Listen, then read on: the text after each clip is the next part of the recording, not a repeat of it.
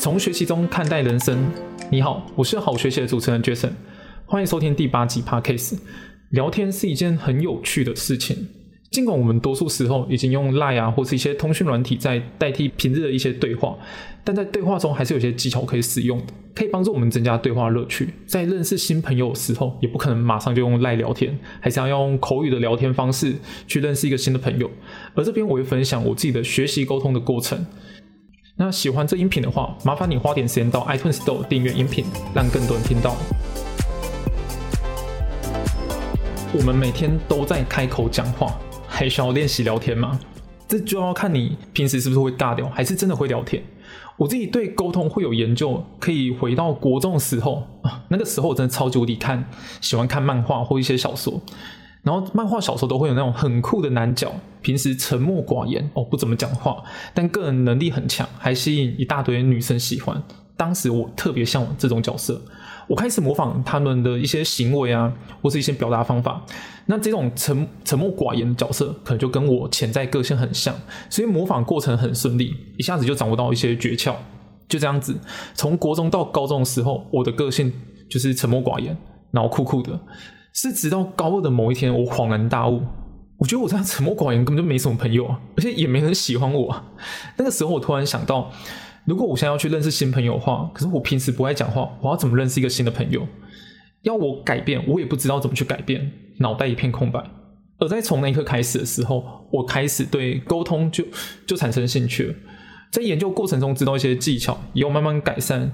就是沉默寡言这个个性，那至于不会跟别人讲话到太干了，可是状况的改变其实不大，因为都已经高二了，你到高三的时候，基本上会认识人都已经会认识了，很少再去接纳就是其他人进来。然后我是到大学时候，我就逼自己一定要去认识新的朋友，而这部分我蛮佩服我的可塑性，我上大学真的认识超多人。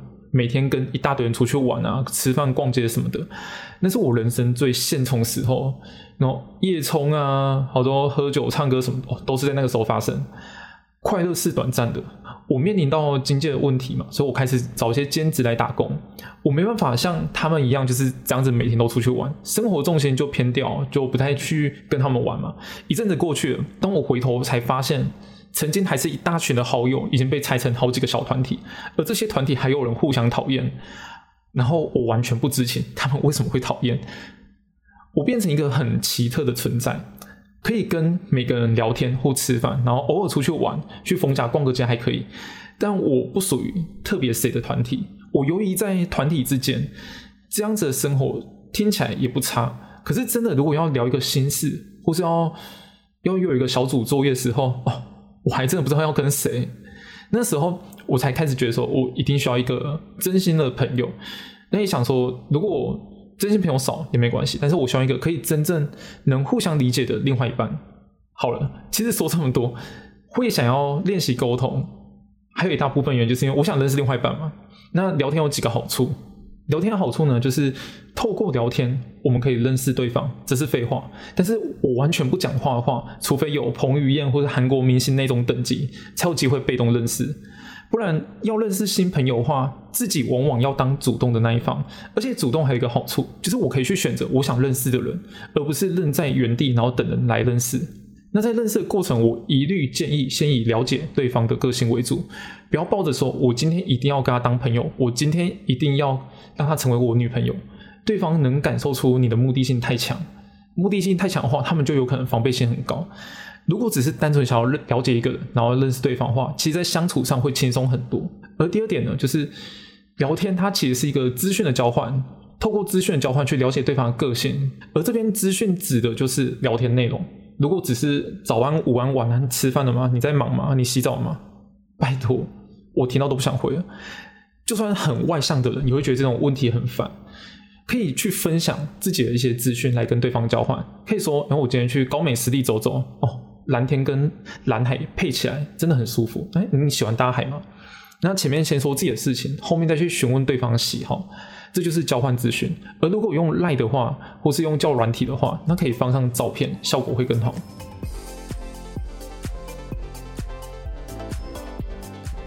那我这边提供几个练习的方法。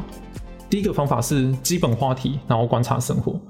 基基本话题就是常见那种美食啊、旅游啊、星座、电影、穿搭哦，这些话题在网络上真的很常见，就是最简单的开场话题，或是去跟别人聊的时候最容易有共鸣的话题。那如果只是问说，哎，你什么星座，可能就单调许多。你可以去猜一下对方的星座是什么，或是已经知道对方是什么星座的话，那你可以说，哎，我觉得母羊座虽然个性冲动一点，但是对朋友超甜的，能当母羊座朋友真的很不容易。那还有说。可能看他的照片有去海边呐，那你可以询问说：“哎，你是不是很常去海边？是喜欢去海边，还是你平时压力很大，想去放松一下？”就是透过讯息中去延伸话题，让话题不要只有简单的问对方而已。同时，透过话题也可以去了解对方兴趣和喜好。另外一种方式是观察自己的生活。如果我自己是一个很宅的人，就偶尔也挤出个一天时间去走走。想象一下，如果我整天在家里玩电脑上网，那如果我出门之后有多少事情是可以分享的？不可能跟女生分享说你今天在电脑上击败多少个人吧？也不可能跟男生说哦，我今天在网络上逛了多少化妆品吧？你是共鸣感很少。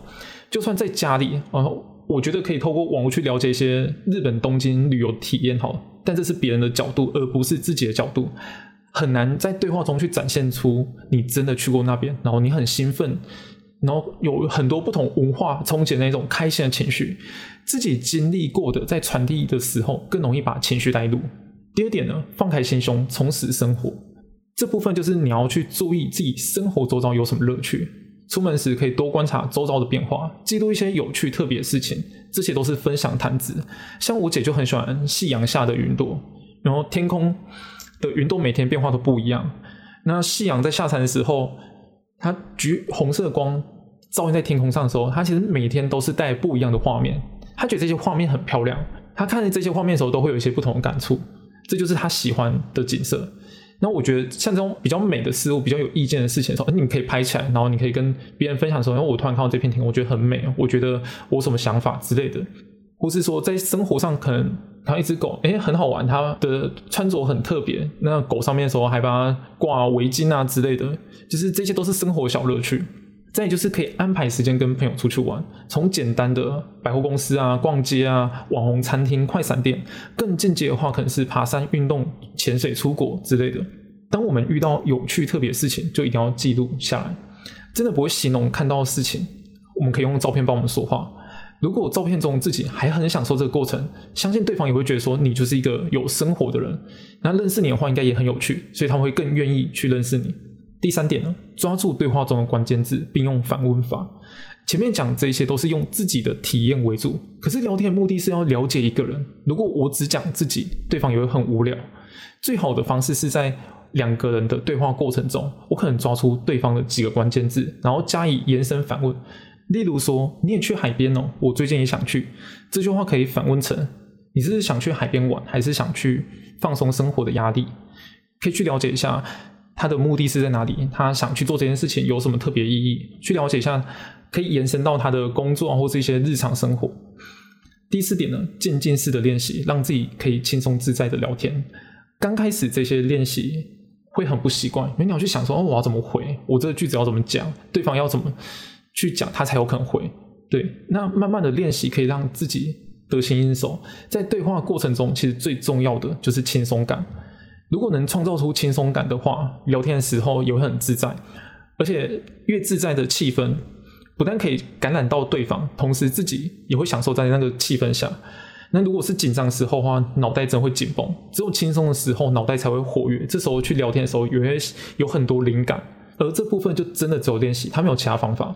反应慢的人可以透过教软体先去练习，因为这些对话不用立即的去跟对方讲，他可以先透过思考再去讲。那或者是可以跟新认识的同事在聊天的时候去增加一些技巧。对，那这边强调一下，如果对对方没有特别意思，没有想说要再进一步空间的话，我建议话题就不要扯到跟感情有关的，不然可能会让对方误会。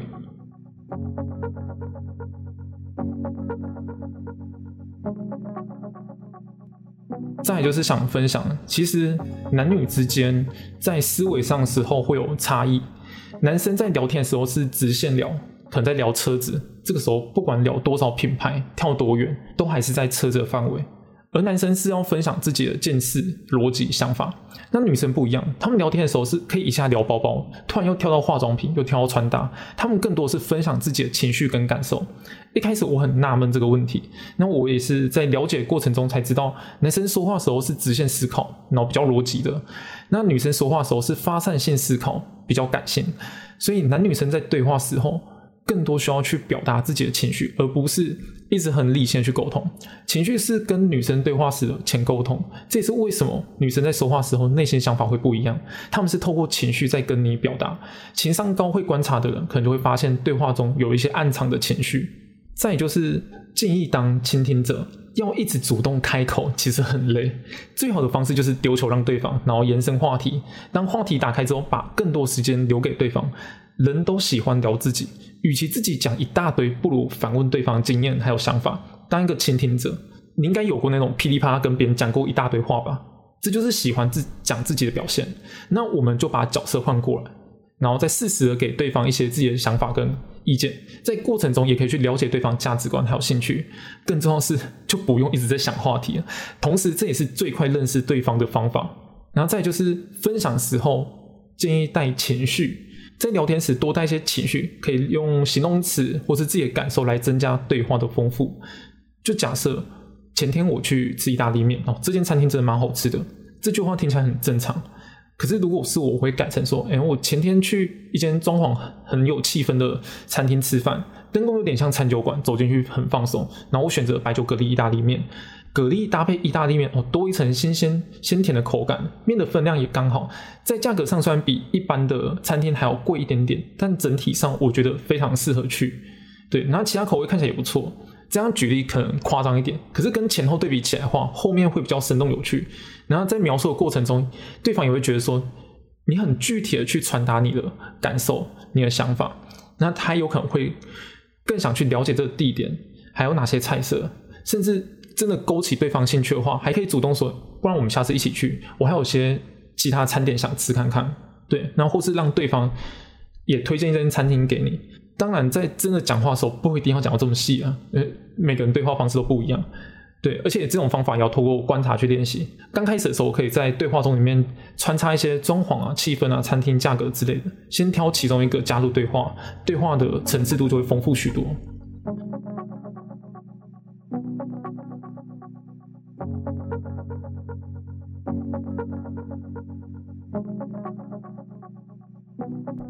那回顾音频的重点，第一点，聊天是资讯与情绪的交换，不要死板的问答，而是用心了解一个人的心态与对方想分享在生活上的事情。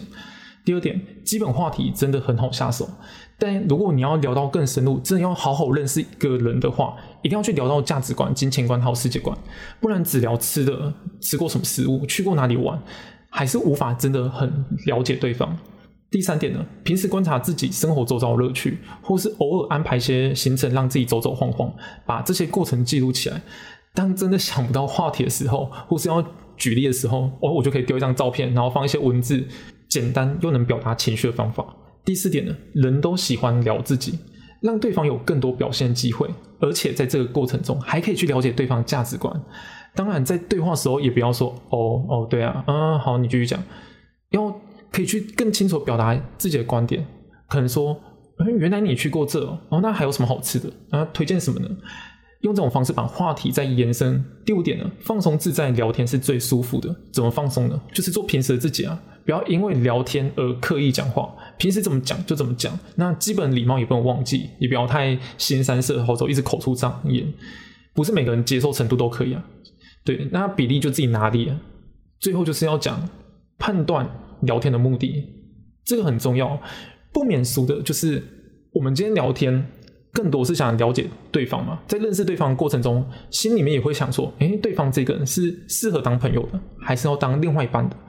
如果只有对方在问问题，然后去宣泄情绪，而且也走这些时候才找你的时候，那对方可能不是真的想认识你，他只想找一个工具书跟垃圾桶而已。在他们有问题的时候，可以帮助他们。我认为聊天是互相的。只有互相才可以更彼此的了解对方，然后两人才能更加熟悉。不论是当朋友，还是要以另外一半的标准。像之前我在追女生的时候，我会去询问朋友建议。那他也会给我给我一些很好的就是方法。对，那如果说他遇到困难的时候，我也会当一个倾听者去倾听他的，可能他想抱怨事情，然后听完之后简单的安慰，或是给他一些自己的想法。对，这些都是互相的。那最后非常感谢你花时间收听这音频，希望你听完之后有所收获。如果有任何问题或任何建议，留言给我，社群连接我放在字节中。最后呢，希望你可以透过聊天来认识有趣的人，甚至是另外一半。我是 Jason，谢谢收听，好学习，期待我们下次再见。